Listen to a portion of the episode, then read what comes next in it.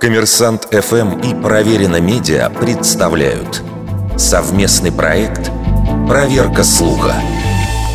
Говорил ли Марк Твен, никогда не спорьте с идиотами. Вы опуститесь до их уровня, где они вас задавят своим опытом.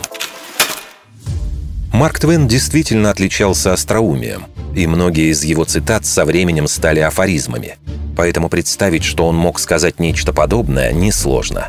Однако нам не удалось найти подобную фразу ни в одном из источников. Ни в произведениях, ни в переписке, ни в мемуарах современников американского писателя.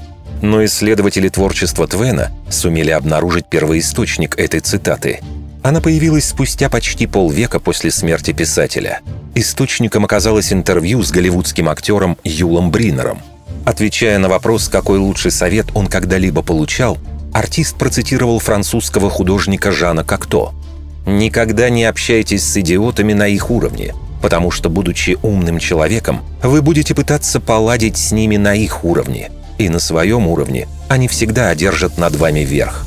Надо отметить, что нет никаких доказательств, что Кокто действительно когда-либо говорил подобное. А Бринер не раз был замечен в цитировании никогда не существовавших высказываний французского художника – тем не менее, сентенция про идиотов оказалась удачной. Со ссылкой на как-то ее многократно повторяли и видоизменяли.